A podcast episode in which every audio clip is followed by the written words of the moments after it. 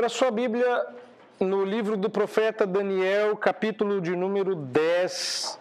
Nós vamos terminar o relato que começamos na semana passada. Agora nós vamos fazer a leitura dos versos de número 10 a 21. Por favor, acompanhe na sua Bíblia.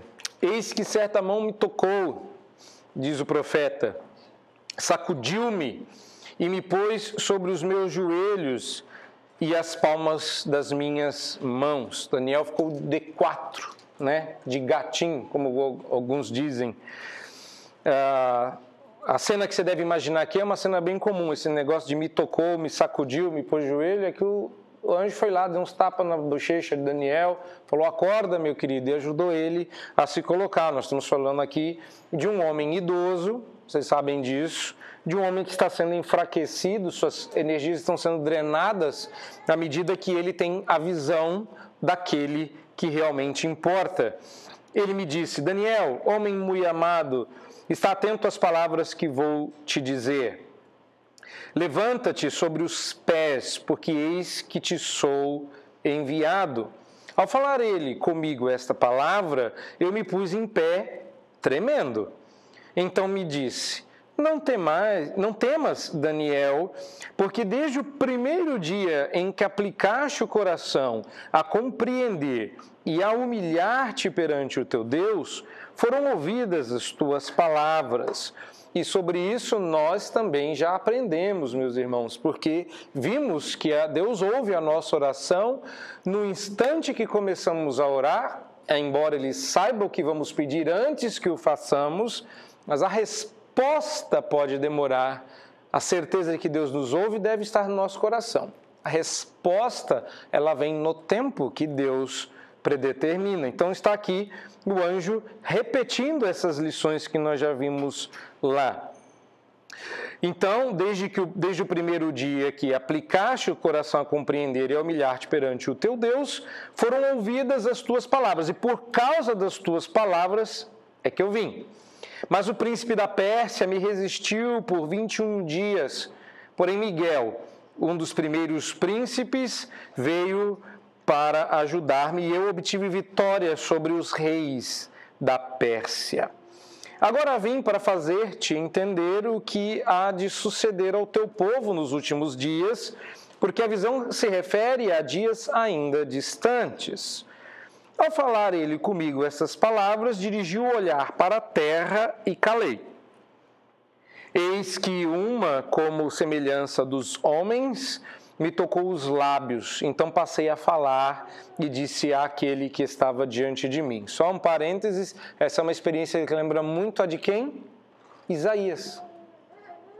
Isaías que disse: Ai de mim, estou perecendo, e veio um serafim tocou-lhe a boca e disse: Agora você está purificado, pode falar. E que Daniel diz, continuando no verso 16: É meu Senhor. Note aí que é apenas uma designação de respeito, não é uma palavra. Uh, é, usualmente é destinada a Deus, por isso o Senhor está com letras minúsculas. Meu Senhor, por causa da visão, me sobrevieram dores e não me ficou força alguma. Como, pois, pode o servo do meu senhor falar com o meu senhor? Porque quanto a mim não me resta já força alguma, nem fôlego ficou em mim. Então me, me tornou a tocar aquele semelhante a um homem e me fortaleceu e disse: Não temas, homem muito amado, paz seja contigo, sê forte, sê forte. Ao falar ele comigo, fiquei fortalecido e disse: Fala, meu senhor, pois me fortaleceste. E ele disse: Sabes, porque eu vim a ti? Eu tornarei a pelejar contra o príncipe dos persas, e saindo eu, eis que virá o príncipe da Grécia. Mas eu te declarei o que está expresso na Escritura da verdade, e ninguém há que esteja ao meu lado contra aqueles, a não ser Miguel, vosso príncipe.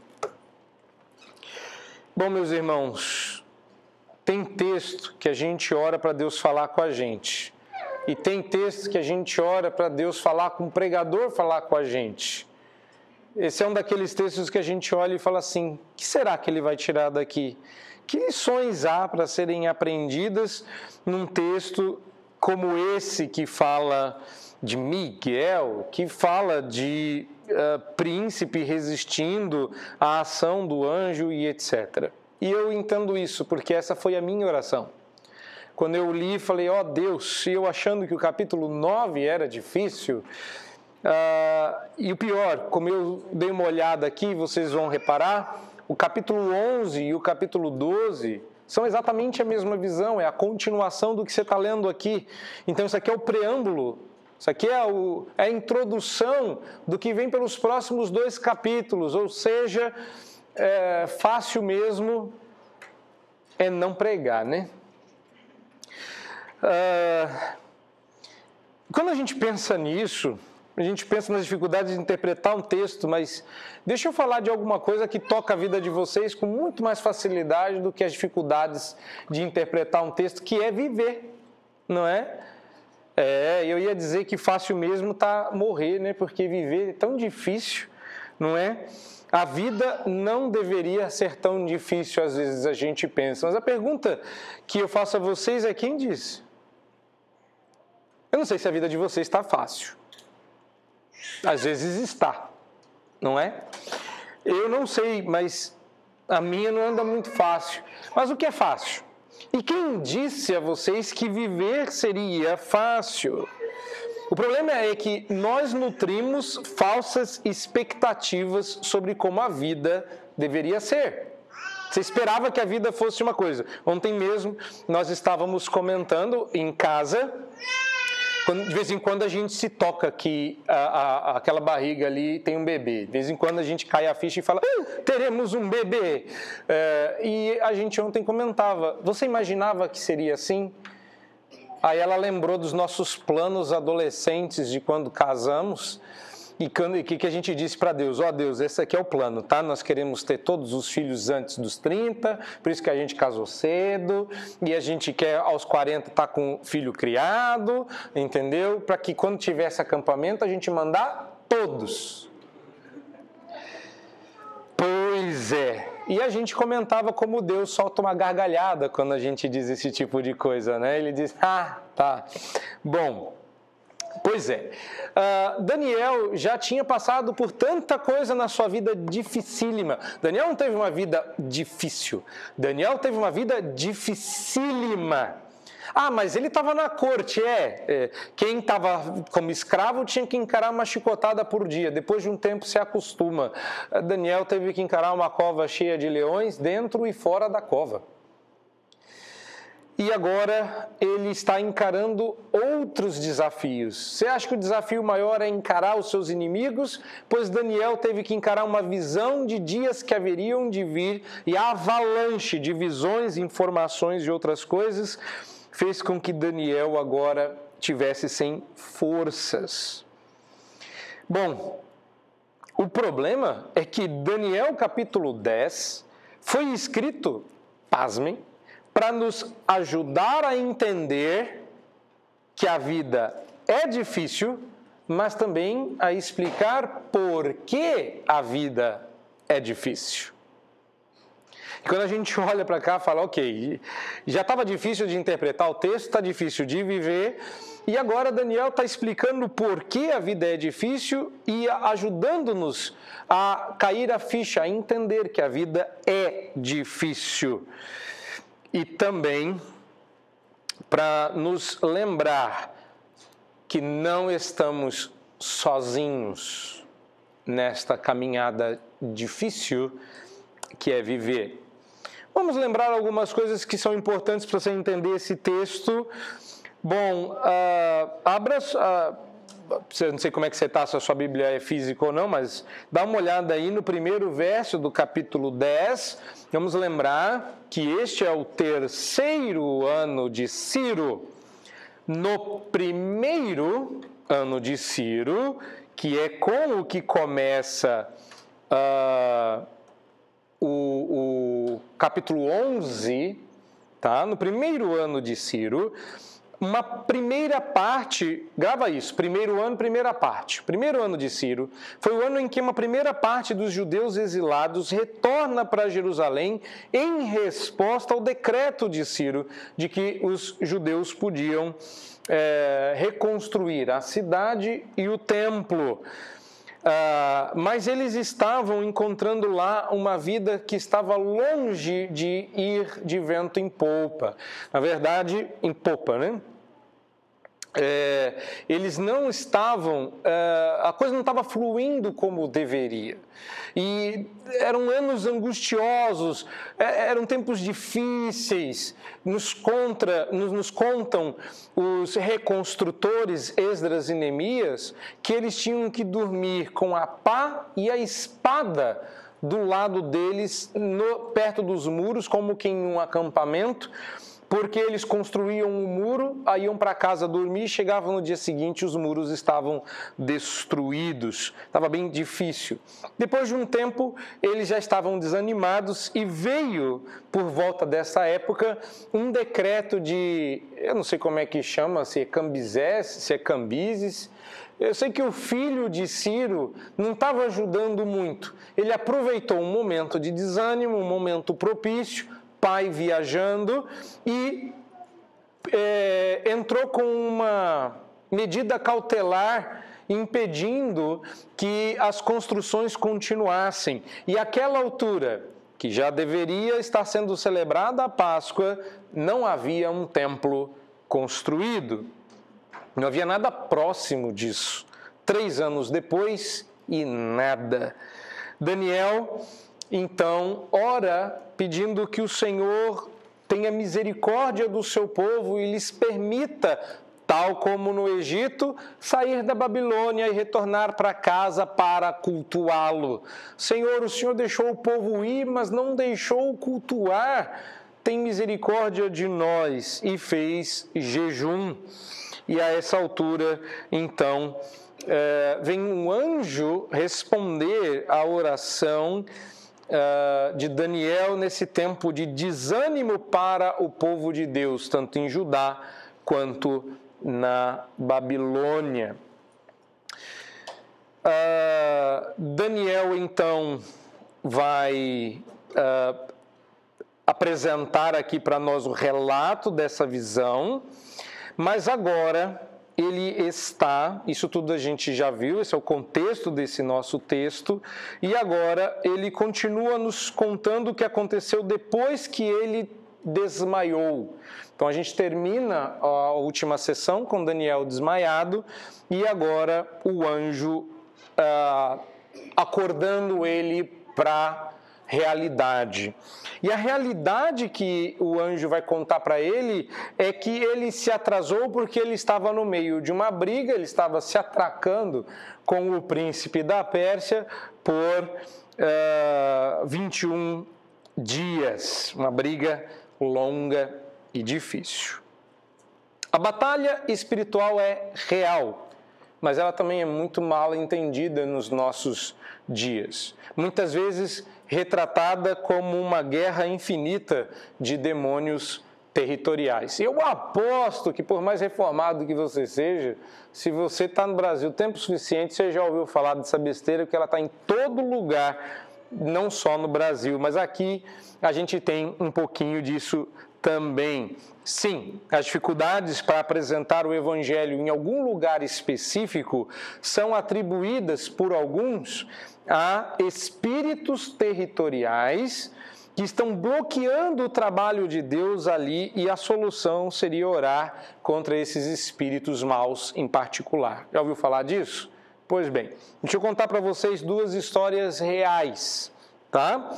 É, que me vem à mente quando a gente pensa em batalha espiritual. Uma, a primeira delas diz respeito a um infeliz episódio que envolveu uma igreja presbiteriana. Sim, meus irmãos, sei que vocês amam a igreja presbiteriana, também amo. Sei que vocês vieram de outras denominações, mas uh, a IPB também já teve suas lutas em glórias. Em uma dessas igrejas presbiterianas, passava por ali um pastor que, no lugar de ensinar o povo de Deus, estava ensinando técnicas de ocultismo e misticismo barato. E dizia a lenda, esse homem depois foi disciplinado, foi é, convidado a se retirar, ia dizer expulso, mas não é? é? Ele foi convidado a se retirar da igreja presbiteriana e, e ele foi-se embora, por onde ele está não sei, e como diz um professor meu, o diabo que o carregue, não é? é eu tive um professor que ele teve um entreveiro no presbitério e esse pastor se tornou pentecostalizado e disse que estava indo embora. A gente vou deixar de ser pastor presbiteriano, vou virar pastor neopentecostal, vou tirar demônios, etc. Não estou mais convencido da fé reformada. E ele foi cumprimentar os pastores se despedindo. E todos eles estavam dizendo: Deus te abençoe, né? Vá-se embora, Deus abençoe, Deus abençoe. Quando chegou na vez dele, ele dizia assim: Eu não vou te dizer que Deus te abençoe, não, eu vou dizer que o diabo te carregue. Aí ele falou: Mas reverendo, ele falou assim: Deus só abençoa a verdade. A verdade continua aqui. Se você se desviou, o diabo que te carregue. E eu pedi assim: Deus, me dá essa coragem, mas não me deixa falar tanta verdade assim de uma vez só. Pois é, esse pastor dizia a lenda, eu acho que é tudo isso muito verdade, porque algumas pessoas ainda poderiam testificar. Mas o que eles faziam? Eles chegavam mais cedo para o culto e eles reuniam a igreja do lado de fora do templo e davam as mãos um para os outros e circundavam a igreja com os membros da igreja fazendo um cordão ao redor do templo para expulsar os demônios que estavam dentro daquela igreja durante a semana, para que no domingo e naquele momento eles pudessem é, cultuar a Deus. Então, numa cena pitoresca, onde demônios sem teto se escondiam das intempéries do tempo nas dependências da igreja, com cara de desapropriação, os, os, o pastor e os membros da igreja desbaratavam o assentamento do MST do inferno, liberando a igreja para o culto. Olha só, não é? Agora eu fico imaginando que espécie de igreja é essa em que durante a semana os demônios estão e que no final de semana você precisa tirar os demônios de lá para cultuar como, como se fosse uma desapropriação, não é? Eu não sei se isso foi feito mais de uma vez, mas com certeza uma vez isso já é suficiente para a gente mencionar como um mau exemplo. Um outro exemplo é, é uma história que eu li de um missionário, também imagino que seja real, porque isso aí eu li em algum livro. Eu tentei é, lembrar qual livro que era, mas não consegui lembrar nem o livro, nem o nome da pessoa, graças a Deus, porque eu ia mencionar se eu soubesse. E ele contava que antes de evangelizar uma rua, uma determinada rua, então eles estavam querendo ganhar, é, se não me engano, era em algum país eu posso estar tremendamente enganado, mas se não me engano era algum país aqui na América Latina. E eles queriam ganhar uma localidade. Então o que eles faziam? Esse missionário ia algumas semanas antes da evangelização, se hospedava em um hotelzinho barato e ficava trancado por, por dias, uh, ou às vezes semanas, orando na cabeça dele, ele travava uma batalha espiritual contra os demônios territoriais daquela rua e daquela região. E ele ficava expulsando os demônios do seu quarto de hotel para que, quando o trabalho missionário chegasse, só tivesse gente para ser evangelizada e os demônios já tivessem sido expulsos todos. Então ele era uma espécie de agente secreto, ele ia e expulsava os demônios e depois a galera vinha evangelizando e, e tal, não é? Pois é. Tudo isso, infelizmente, nos ensina muito errado acerca da batalha espiritual. E a gente tem pouquíssimo bom ensino sobre batalha espiritual, de modo que tudo o que a gente faz é ter um exemplo de uma grande fantasia mística a respeito da batalha espiritual. No máximo, servindo como material para um filme ruim de categoria gospel de algum catálogo de filme. E o grande problema que a gente acaba enfrentando é que nessa nessa abordagem a gente baixa a guarda. A gente, você sabe o que é baixar a guarda, não é? Você está numa luta, você tem que manter a sua guarda levantada para não tomar pancada. E o problema é que quando a gente vê esses maus exemplos, a gente se ri, por óbvio, porque eles são ridículos e porque eles estão errados, e a gente começa a achar que se isso então é mentira, a verdade tem que estar do outro lado, e o outro lado é não há batalha. E relaxar é um grande perigo. Ficar tenso não é a solução. E o problema é que quando a gente relaxa, ou fica tenso demais, os golpes vêm e eles entram, eles machucam. Enquanto a gente está oscilando entre não existe uma batalha espiritual e se a batalha espiritual for essa, então a gente precisa lutar dessa forma ridícula. Do outro lado, o nosso inimigo não está de brincadeira. Enquanto a gente ou não entende a batalha espiritual, ou não liga para ela, o nosso inimigo não está de brincadeira. Vamos lembrar que Daniel está brigando, batalhando. Ele está em jejum e oração intensas sua tristeza ante os acontecimentos que eu acabei de é, rememorar estava sendo depositada como uma oferta no altar de Deus. E Deus não gosta de cheiro de tristeza. Então Deus vem dizer: Daniel, é, vamos resolver isso aí, deixa eu te consolar. E toda vez que Daniel precisa de consolo, ele recebe uma mensagem escatológica. Então Deus diz: desce, e a, e a, maioria dos estudiosos acredita que essa pessoa, esse anjo, que é, é essa pessoa, ou seja, esse anjo, né, a aspas está na pessoa, que esse anjo é, que desce para falar com Daniel seja Gabriel, mas há também quem acredite que Gabriel era um anjo conhecido, Daniel teria chamado por ele, ele, pelo nome, então esse não era Gabriel, tanto faz. Este anjo, na hora que Daniel começou a orar, ele disse: desce para ajudar Daniel e responder suas orações. Mas uh, a resposta não veio imediatamente. Diz o anjo que no primeiro dia Deus respondeu a oração, mas levou 21 para ele chegar, ou 20 dias para ele chegar, por conta da batalha que ele estava travando contra o príncipe da Pérsia. E o problema é que, eh, em termos de batalha espiritual, e eu fui dar uma olhada nos livros sobre batalha espiritual, quase nenhum menciona Daniel, ou seja, que me, eh, me deixava vendido. Como é que eu vou interpretar isso? Me ajudem. E os comentaristas não ajudavam. Mas há quem diga, por exemplo, é, por exemplo, Frank, Frank Peretti, na sua é, épica é, história, que é fantasia, neste mundo tenebroso, as pessoas acreditam que aquela fantasia lá, que é tipo um Senhor dos Anéis mal feito, seja verdade. E aí, o que, que as pessoas fazem? Transportam aquela loucura para um texto como esse, dizendo que o príncipe da Pérsia, na verdade, é um anjo mau que protegia a Pérsia, que de, de, por detrás de toda nação, ou intento, ou rei, ou pessoa, existe ou um anjo da guarda, ou um anjo infernal assediando você para lá e para cá.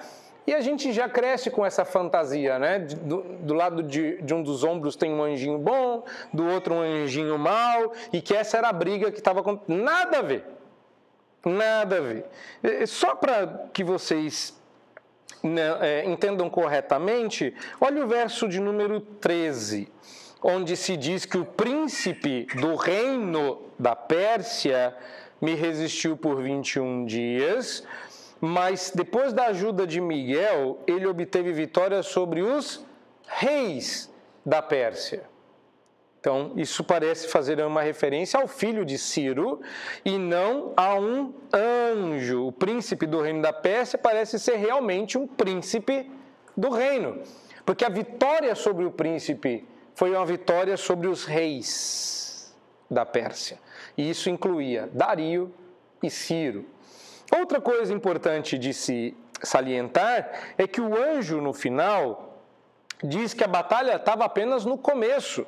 Verso de número 20 diz que depois dele gastar é, dois capítulos falando com Daniel, ele ia voltar para a briga, porque terminada a briga com o filho uh, de Ciro, ele ainda teria uma briga com o príncipe da Grécia. Reparem, não o rei. Isso provavelmente uma referência ao fato de que Alexandre o Grande já era um guerreiro conhecido e famoso quando filho do rei eh, dos Macedônios. E ele eh, é o príncipe da Grécia, ou seja, ele é um rapaz novo, é muito jovem e extremamente capaz como guerreiro, e ele vai atentar contra o povo de Deus e os anjos do Senhor os protegerão. Ok, respondido isso, visto que nós não estamos falando de demônios territoriais e que não há um demônio sobre a Pérsia, sobre a Grécia ou sobre o Brasil, eh, me permitam então dizer quais são as lições que eu entendo que a gente pode extrair desse texto. Lembrando que esse texto não nos diz muito. Nesse texto, o anjo apenas aparece, diz que Daniel é muito amado, põe ele sobre, uh, põe ele de quatro, depois pede para que ele fique de pé, ele diz que ele não dá conta de falar, aí o anjo vai lá e libera a boca dele para falar, fortalece ele, ele conta da batalha, olha, a razão pela qual eu demorei chegar foi porque eu saí na mão com o príncipe da Pérsia, depois eu vou sair na mão com o príncipe da Grécia, e é isso que acontece quando você está orando e você não sabe. Então não fica aí de jejum achando que a gente não te ouve, cara. Existe uma briga, uma, uma batalha terrível. E a batalha é tão terrível que eu vou dizer para você, eu quase apanhei. Se não fosse Miguel, e, e olha só, só tem Miguel do lado de vocês. E Miguel é um dos primeiros príncipes, é, mas ele diz também no final, verso 21, que Miguel é vosso príncipe. Então, tá lá. A identidade de Miguel a gente vai falar no, no meio da exposição. Primeira coisa, então, que eu quero que os irmãos entendam nesta manhã é que Deus deseja que nós vejamos claramente que a vida não é um piquenique, mas um campo de batalha. A vida é um campo de batalha. O diabo é um poderoso oponente, irmãos, poderoso demais para que possamos enfrentá-lo com nossas próprias forças. Não se engane. Pastores que ficam entrevistando o diabo, amarrando com cordas invisíveis, fazendo todo tipo de estripulia e palhaçada espiritual, transformando a igreja em um verdadeiro circo, não estão lidando com Satanás. A Bíblia conta a história de Simão o mágico, que disse que em nome do Deus de Paulo os demônios deviam sair. E, e o demônio disse assim: A gente conhece, Jesus conhece Paulo, mas você quem é? E esses demônios surram Simão o mágico, porque a gente não dá conta dessa batalha. Mas eu, esse é o segundo ponto, tá? A vida é uma batalha há uma estratégia satânica contra a igreja, e uma delas, de duas possíveis que eu mencionei, é que ele não existe ou que não existe batalha. E essa, provavelmente, é a estratégia mais bem sucedida e dominante na nossa sociedade. É muito conveniente para Satanás que as pessoas não acreditem em sua existência ou que nós não lidemos com ela. E dentro de uma igreja reformada, você vai ouvir falar muito pouco sobre o diabo. Isso não está errado. Alguém já me perguntou por que, que na sua igreja vocês falam muito pouco do diabo? Porque a gente está ocupado com quem vai vencer, não com quem vai perder. Quem liga para o perdedor? A gente está ocupado demais falando de Deus. A gente não quer que as pessoas corram do inferno para o céu, porque a gente quer que as pessoas amem a Deus. Porque se Deus é só um livramento do inferno, tanto faz quem Ele é, Ele é só um instrumento para o seu livramento. E Deus quer ter conosco um relacionamento pessoal. E é por isso que Daniel não é chamado de outra coisa senão muito amado. Um relacionamento vivo e verdadeiro com Deus está por detrás dos nossos ensinamentos. Mas hoje eu vou falar um pouquinho de um dos nossos inimigos de alma. E eu estou dizendo que quando a gente não percebe que a vida é um campo de batalha, que a gente lida com a vida como se fosse um piquenique, que de vez em quando acontece um incômodo. Na África do Sul, quando nós moramos lá, eu e minha família resolvemos fazer um piquenique com uma família brasileira que veio nos visitar. Foi horrível. Primeiro que a gente não sabe fazer piquenique. Segundo que o lugar que a gente escolheu era horrível. Tinha formiga, coisa horrorosa e tal. A foto está linda. Se você pegar a foto, você nunca vai desconfiar que aquilo foi horrível. Você não sabe o desconforto, comendo com pressa, lutando contra a formiga, põe a formiga para o lado. Então, a gente acha que a vida é um piquenique, que as dificuldades da nossa vida são pequenas formigas cabeçudas, vermelhas, com seus ferrões, que no máximo fazem inchar o nosso calcanhar. E dizendo assim: Ei, Satanás, vai morder outro. Não, meus irmãos, a vida não é um piquenique inconveniente, a vida é um campo de batalha. A vida é briga para valer.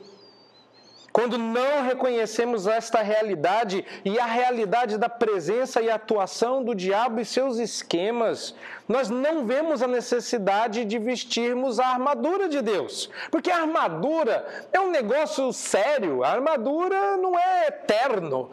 A Bíblia não diz para você botar gravata para lutar, mas vestir uma armadura. Isso significa que algo terrível vem. E justamente por isso nós não deveríamos nos surpreender que a igreja moderna optasse de, no lugar de vestir por uma armadura, a igreja moderna anda se revestindo de roupas de ginástica, porque entendem que até existe algum esforço, suor e dedicação, mas não se trata de uma batalha, e um engano como esse pode ser fatal. Não, Deus não quer que você vista suas roupas de ginástica porque com muito suor você vai entrar no céu. Não, você vai suar. Mas não é porque você está fazendo o seu pilates divino. Se comparado com o texto de Paulo aos Efésios, no capítulo 6, não vai ser muito difícil concluir que a batalha espiritual a que se refere aqui é uma batalha pela proclamação e defesa da verdade. O anjo diz a Daniel que o que ele falou e declarou era da palavra da verdade. Olha o verso do número 21. Mas eu te declarei o que está expresso na escritura da verdade. A guerra espiritual deve ser vista em termos de uma batalha pela verdade do Evangelho e não como em princípio uma batalha cósmica, dualista, onde um, de um lado você tem as forças sombrias e do outro lado bom da força. E que você tem que ser um Jedi de Cristo.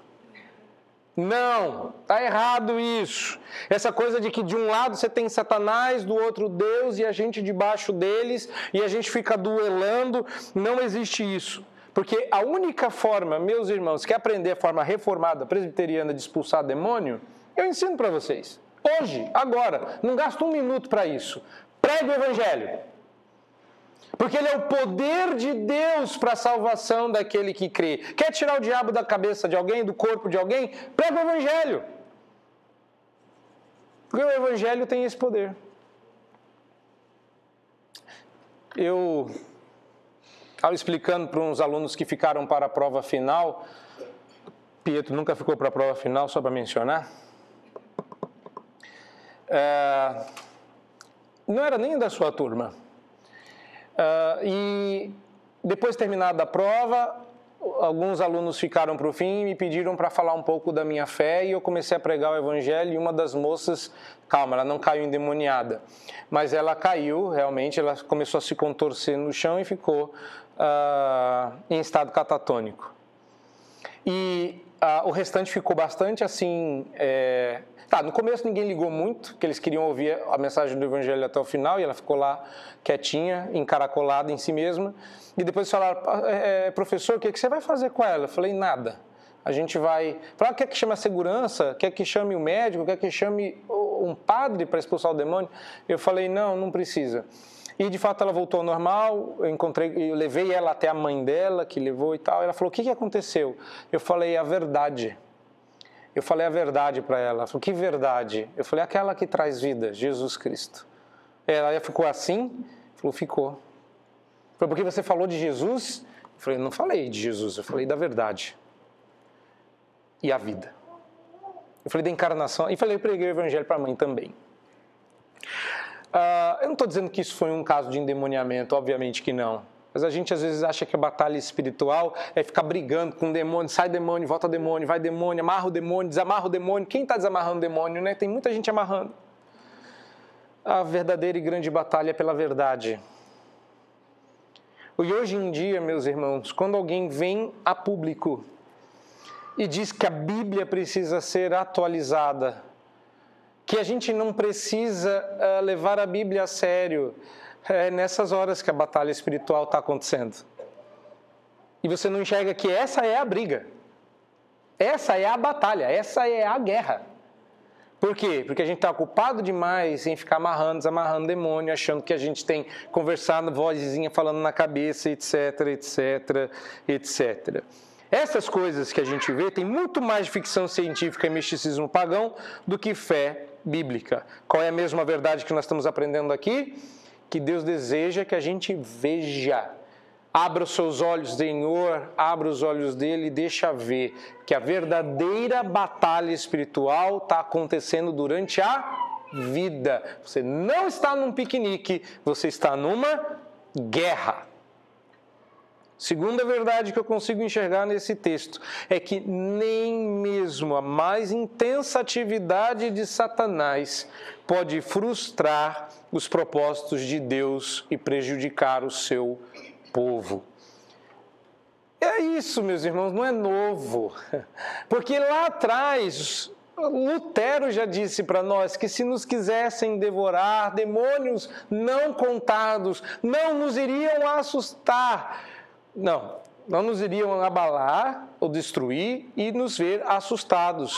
Porque o príncipe do mal, com o seu plano infernal, ele já condenado está e vencido cairá. E vai ser tão difícil que para isso seria necessário uma só palavra. É. Satanás pode e está empenhado em fazer tudo para frustrar os propósitos de Deus, mas ele não é capaz de prejudicar o povo de Deus. Lembrem-se de que, muito embora tenha sido Satanás, o diabo, quem fez o que fez com Jó, Jó nunca ficou sabendo disso. Lembrem-se de que quando Satanás fez tudo o que fez com Jó, teve que, para isso, pedir permissão e prestar relatório. E que Deus impôs limites. Limites que a gente vê no livro nunca foram traspassados, porque Satanás pode ter a coragem que foi, a ferocidade que for, o poder que tiver, ele não dá conta de desobedecer a Deus quando Deus lhe dá uma ordem direta. Daqui você não passa. E Satanás, muito esperto, dali não passou. Como a gente viu, o príncipe da Pérsia não é uma figura angélica associada ao Império Persa que resiste ao propósito de Deus, mas o filho de Ciro, que eu não sei pronunciar se é Cambises ou Cambises, mas tanto faz. Ele governou lá enquanto seu pai estava no estrangeiro, ele era declaradamente um inimigo do povo de Deus e nós estamos experimentando de novo esse tipo de uh, dificuldade e impedimentos na nossa era. Ontem nós tivemos o culto dos, dos sínodos de São Paulo pela reforma protestante e o pregador foi o reverendo Davi. Charles Gomes. Uma das coisas curiosas de ver foi a sua coragem em um culto público grande e televisionado como aquele de dizer que estamos enfrentando sim cristofobia, estamos sendo perseguidos como cristãos, sem pudor de dizer que existe sim uma batalha para a qual nossos olhos estão cegos e que ela está acontecendo contra o povo de Deus. Hoje. Hoje. E não estereotipe do tipo, ah, tem um anjo lá, ou existe uma dificuldade aqui e ali, porque a batalha é bem real e o inimigo está investindo e ele vai aproveitar esse tempo para investir contra nós. Mas o texto também diz que enquanto os nossos inimigos se levantam contra nós, Deus levanta os seus anjos para lutar a nosso favor. E quando a coisa está ficando difícil, anjos de primeiro escalão descem com todo o seu fulgor para lutar em nosso favor. E aqui ele se refere a Miguel, que foram lá resistir. Se houvessem demônios, provavelmente se referiam aos demônios que enchiam a vida de Cambicés, filho de Ciro, ao ponto de terem pedido ajuda. E não brinca com isso, não, não acha que isso aqui é exagero? Quando Jesus envia os seus discípulos e eles disseram: Olha, a gente está tentando tirar o demônio desse aqui está difícil. O Senhor Jesus diz: Esse daí não sai fácil, não. É assim mesmo, é de rosca. Esse daí só com muito jejum e oração. Esse daí dá trabalho. Tem demônio que é igual carrapicho entendeu? Você tira de uma mão, gruda na outra, é horrível, é chato. Mas assim, o que, que demônios conseguem ser além de chatos? Mais nada. Porque eles estavam lá assediando Cambicés, ou Cambises, vocês traduz aí. É, dificultando a vida, atrasando as coisas, e até em 21 dias a resposta de Daniel, mas aqui está o anjo, dizendo: eu venci. O máximo que ele pode fazer é atrasar a nossa vida, mas não impedir que os planos de Deus aconteçam. Então, estamos sendo certificados aqui que, além de se tratar de uma intensa e feroz batalha espiritual, ela não é uma fantasia qualquer mas ela é uma batalha travada espiritualmente. E não é porque o misticismo evangélico está equivocado que nossa luta seja uma briga barata. Então, a gente às vezes fala, ah, mas é, eles estão exagerando demais nesse tema, vamos falar de outro assunto. Às vezes a gente precisa falar do jeito certo do assunto que está muito cansativo de ser tratado. E eu sei como é difícil de aceitar as coisas como elas são, apesar de que a opção fantástica é sempre mais interessante. Não é? Vamos combinar que é bem mais legal, ficção, bem mais emocionante, não é? De a gente começar a falar sobre batalha espiritual, aí cai um endemoniado, a gente aproveita para entrevistar o demônio, aí como é que você chama, de onde você vem, o que você faz da vida, não é? E a gente tem que lutar, e aquela coisa meio cósmica, e tem coisa tão ridícula que tem crente até dando Hadouken no Espírito Santo, aquela coisa toda. Acho que não. Mas quando as pessoas nos resistem, quando as pessoas resistem ao Evangelho e à verdade, a gente tende a atacar as pessoas quando a nossa luta não é contra carne ou sangue. E você já fez isso? Você já atacou pessoas quando a nossa luta não é contra a carne e o sangue. E eu me lembro quando a gente estava enfrentando uma dificuldade de fazer emplacar alguma coisa no Mackenzie e a gente começou a ficar revoltado. O doutor Davi reuniu todo mundo e falou: Vocês esqueceram contra quem é a nossa luta? A nossa luta contra carne ou sangue. Aí todo mundo. Ah", sabe aquela cara do tipo: Eu não sabia que aqui a gente estava numa batalha. Olha, a Bíblia diz que o nosso general é Cristo, e se ele é um general, se ele é o Senhor dos exércitos, eu acho que a gente não está brincando de um mestre mandou, eu acho que a gente está vivendo uma briga contra um inimigo feroz e poderoso que apesar de ser chato, atrasar a nossa vida, ele não tem poder de impedir os planos de Deus e o anjo está lá para dizer isso a Daniel. Satanás e suas forças são grandes e poderosas, mas não são onipotentes. É isso que o anjo está dizendo. Cara, deu trabalho, mas a gente venceu. E depois vem outro que vai dar trabalho. Ah, mas se eu precisar de reforço, eu chamo Miguel e a gente dá um jeito. indubitavelmente verdade que Satanás e seus agentes estejam por detrás de muito do que há de mal em nosso mundo e nós devemos orar para que Deus frustre os seus esforços. Mas, assim, gastar tempo com isso é às vezes dar crédito demais para Satanás. Óbvio que a gente deve orar para que a vitória de Deus seja cada dia mais clara e patente. Mas o anjo, e eu quero é, apontar para a última lição, uh, chamando a atenção para vocês nesse texto, que o anjo não disse para Daniel, lute comigo. Repararam que o anjo não convidou Daniel para orar contra o príncipe da Pérsia? ou para intensificar suas orações, antes a resposta apropriada era reconhecer, celebrar e relembrar o poder de Deus que está sendo comunicado. É, ele não disse assim, Daniel, ora com mais força. Aliás, junta mais, você podia. Faz tempo que a gente não vê os meninos, né? o Sadraque, junta aí a galera, dá uma orada com mais força. Cadê a oração de poder, Daniel? Oh, sua oração exigiu Miguel. Se a gente tivesse mais uns quatro orando, talvez não precisasse de Miguel.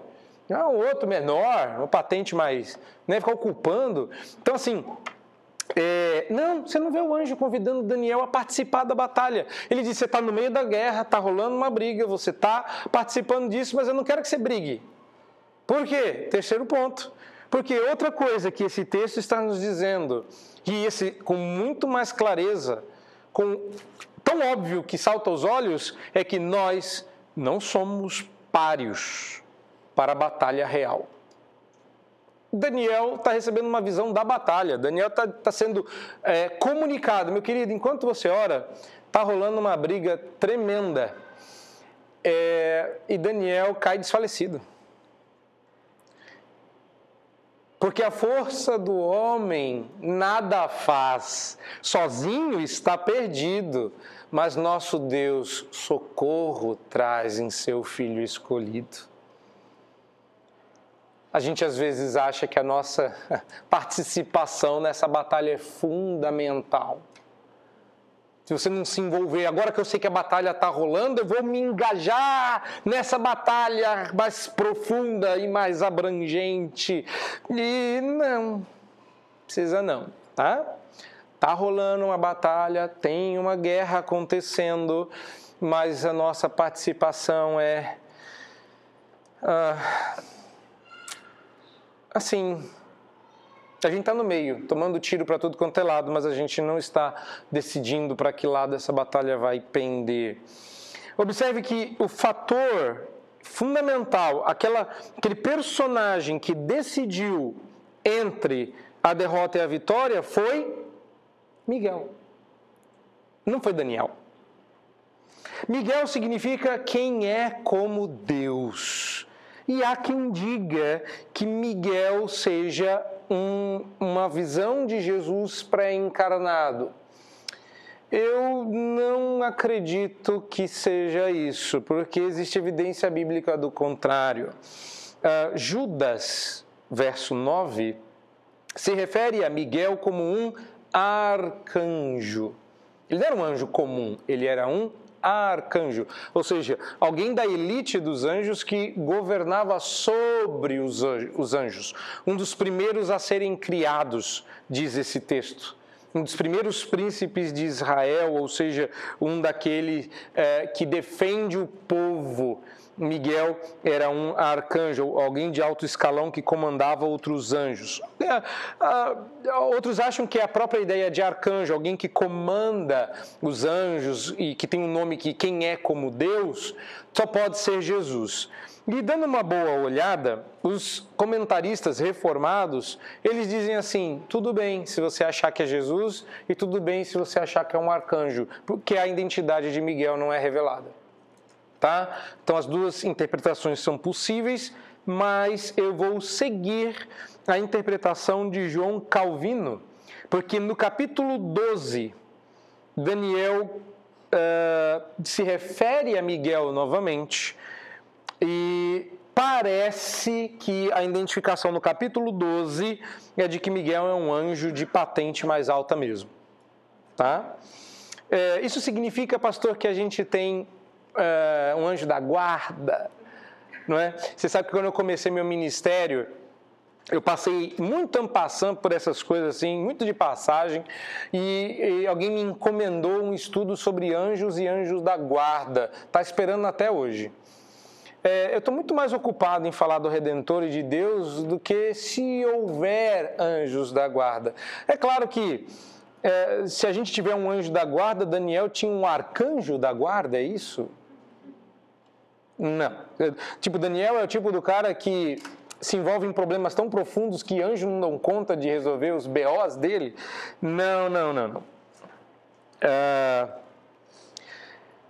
parece que faz sentido a gente crer que Miguel é só um arcanjo, porque esse texto mesmo nos fala sobre Miguel como, assim, nada muito diferente, a não ser que ele era um dos primeiros príncipes. Outra coisa, é, esse texto parece indicar que haviam mais desses príncipes de Deus, e também porque o anjo diz que Miguel o ajudou na luta, implicando assim que ele era seu companheiro e aliado, e em tempos de guerra, um ajudava o outro.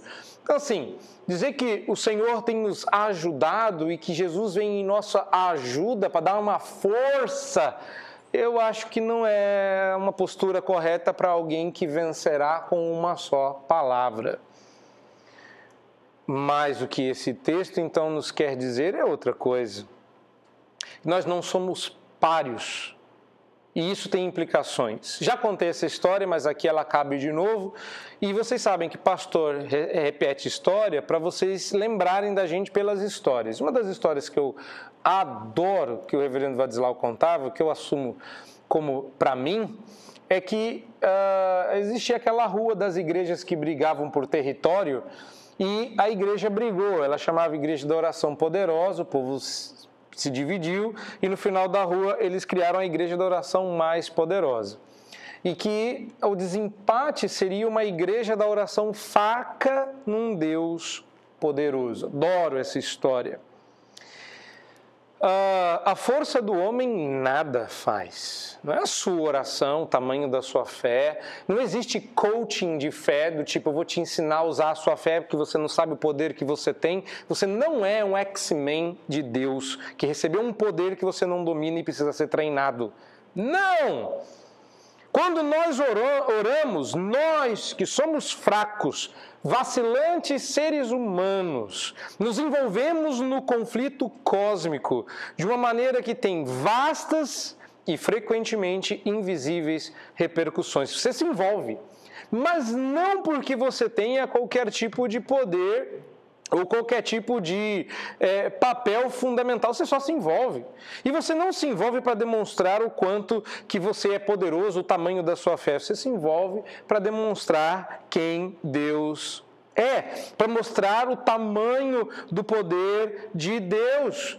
Quem é a nossa espada e bom escudo é Deus. É com o seu poder que ele defende os seus, e não com o tamanho da sua fé.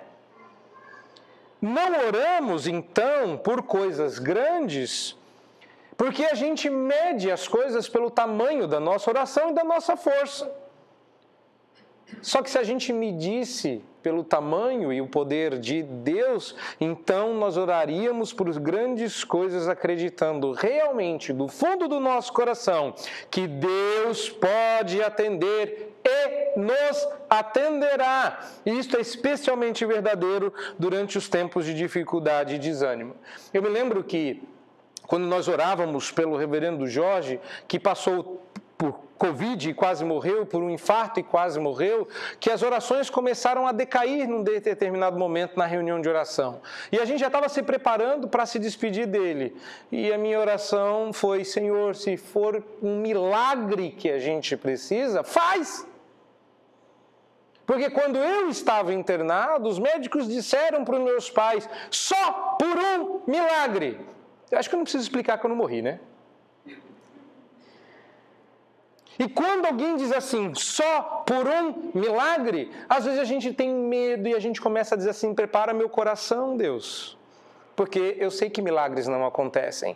Você sabe? Você vai tomar uma chamada de Deus quando ele te chamar para conversar dos talentos. Se você sabia que milagres não aconteciam, ah, eu não quero nem ouvir o final dessa história. Você não sabe de nada. Se é de um milagre que a gente precisa, então Deus está nas suas mãos. A gente não sabe se Deus vai fazer um milagre, mas a gente sabe que Deus pode. E essa foi a oração dos meninos quando estavam para entrar na fornalha de fogo ardente. Se Deus quiser nos livrar das tuas mãos, ó Rei, Ele vai livrar. Que se for de um milagre que a gente precisa, Ele vai fazer. Agora, se não, fiel, a gente morre. Mas a gente não tem essa fé. A gente quando a gente estava para mudar para África do Sul, a gente não tinha dinheiro para ir.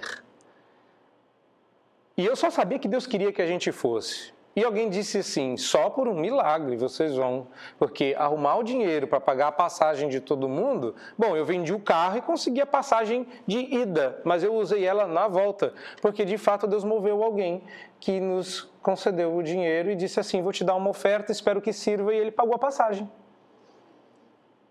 Agora, assim, lá na África tinha coisas que só por um milagre. E me lembro uma vez em que meu carro lá, ele era um milagre invertido. Porque, é, porque ele sempre não funcionava. Era uma desgraça. Aí eu troquei de carro por um pior. Eu... Deus Deus estava trabalhando o nosso coração de uma forma, meu particularmente, porque assim, eu, eu, eu, eu ficava assim, Deus, como é que eu consegui um carro pior do que o primeiro? Uh, e muitas vezes as pessoas tinham que emprestar o carro, lembrando que na África do Sul não tem transporte público, então todo mundo tem carro. E eu me lembro de pegar o carro da secretária do chefe, que era um carrão da Toyota e tal, enorme, uma van, e ela emprestou e era uma correria. Pegava o carro que ela tinha que sair para almoçar, pegava as crianças, devolvia o carro, pegava... era um malabarismo. E eu parei o carro para entregar, para fazer alguma coisa, e ela falou assim: Ah, não, vou precisar disso aqui, pode pegar o carro. E quando eu saí, eu vi o carro dando ré.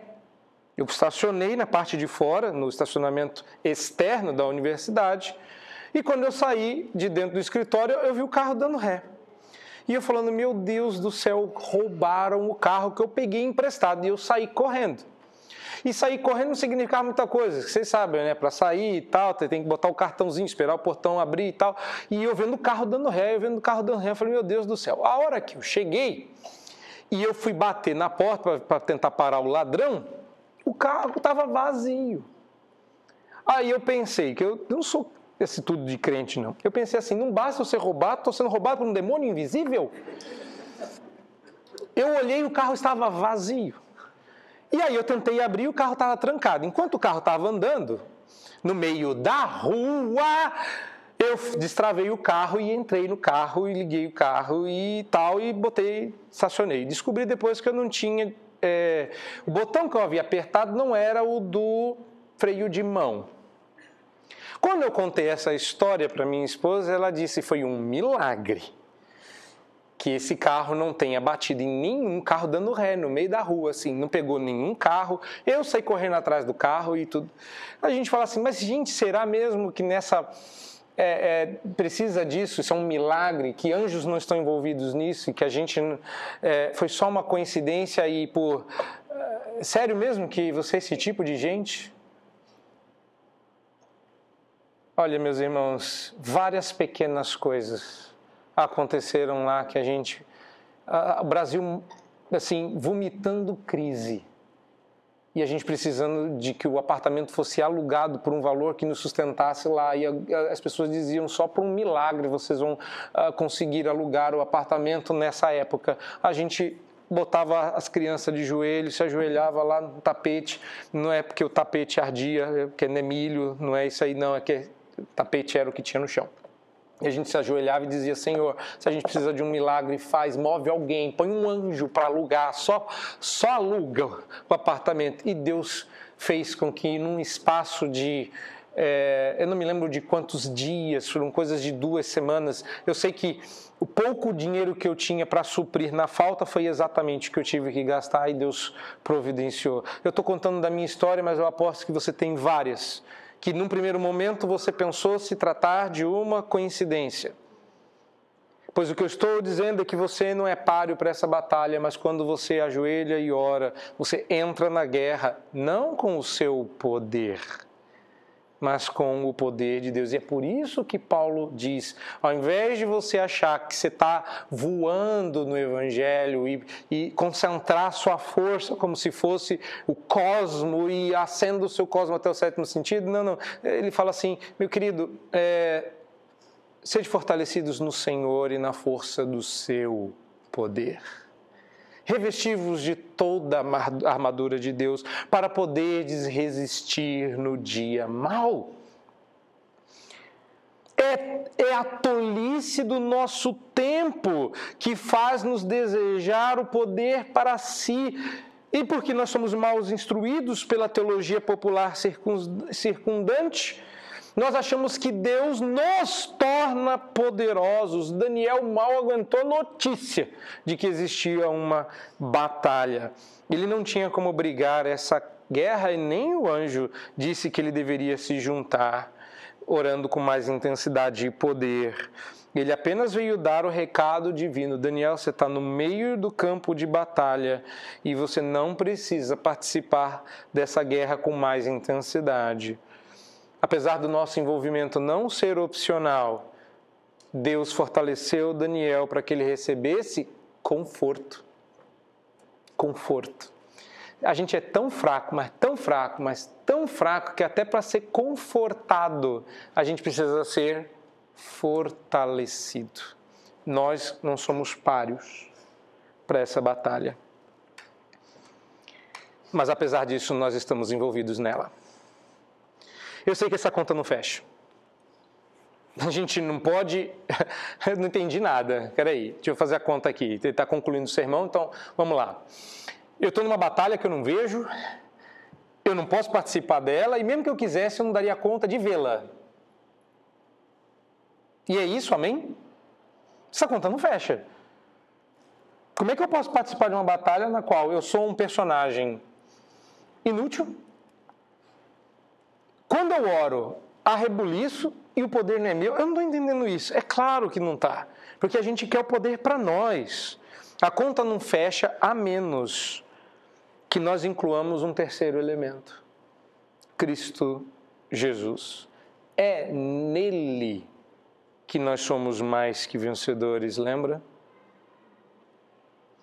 Nós só podemos nos engajar nessa grande e terrível batalha na confiança de que a vitória nos pertence em Cristo. Nós não somos páreos para o tipo de duelo travado. E diferente do que quer nos fazer os filmes de Hollywood, nossa pequenez não é um incentivo para a superação dos desafios impostos à pretensa limitação humana a gente só precisa se reinventar e vencer a batalha. Não, não vai adiantar.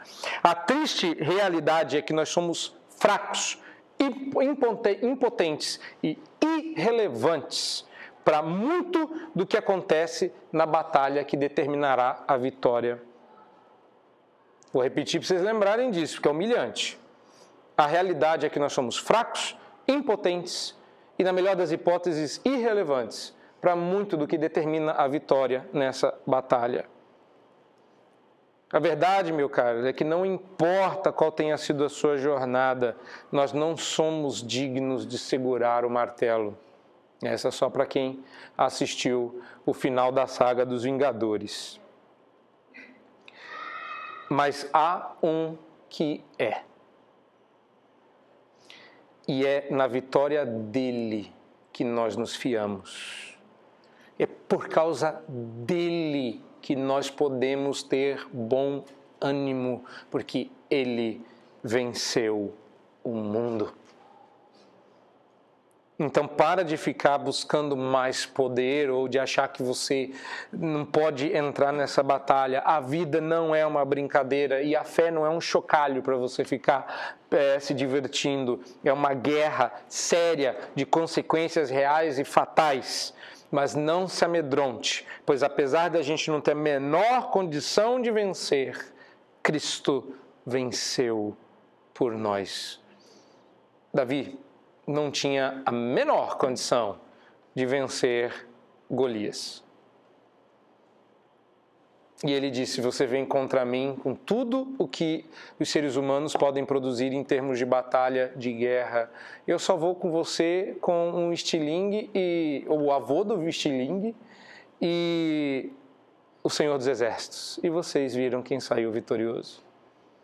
Nós somos frágeis Davis, lutando contra os gigantes mais terríveis mas a batalha está ganha porque o poder não é nosso. Louvado seja o Senhor Jesus por isso.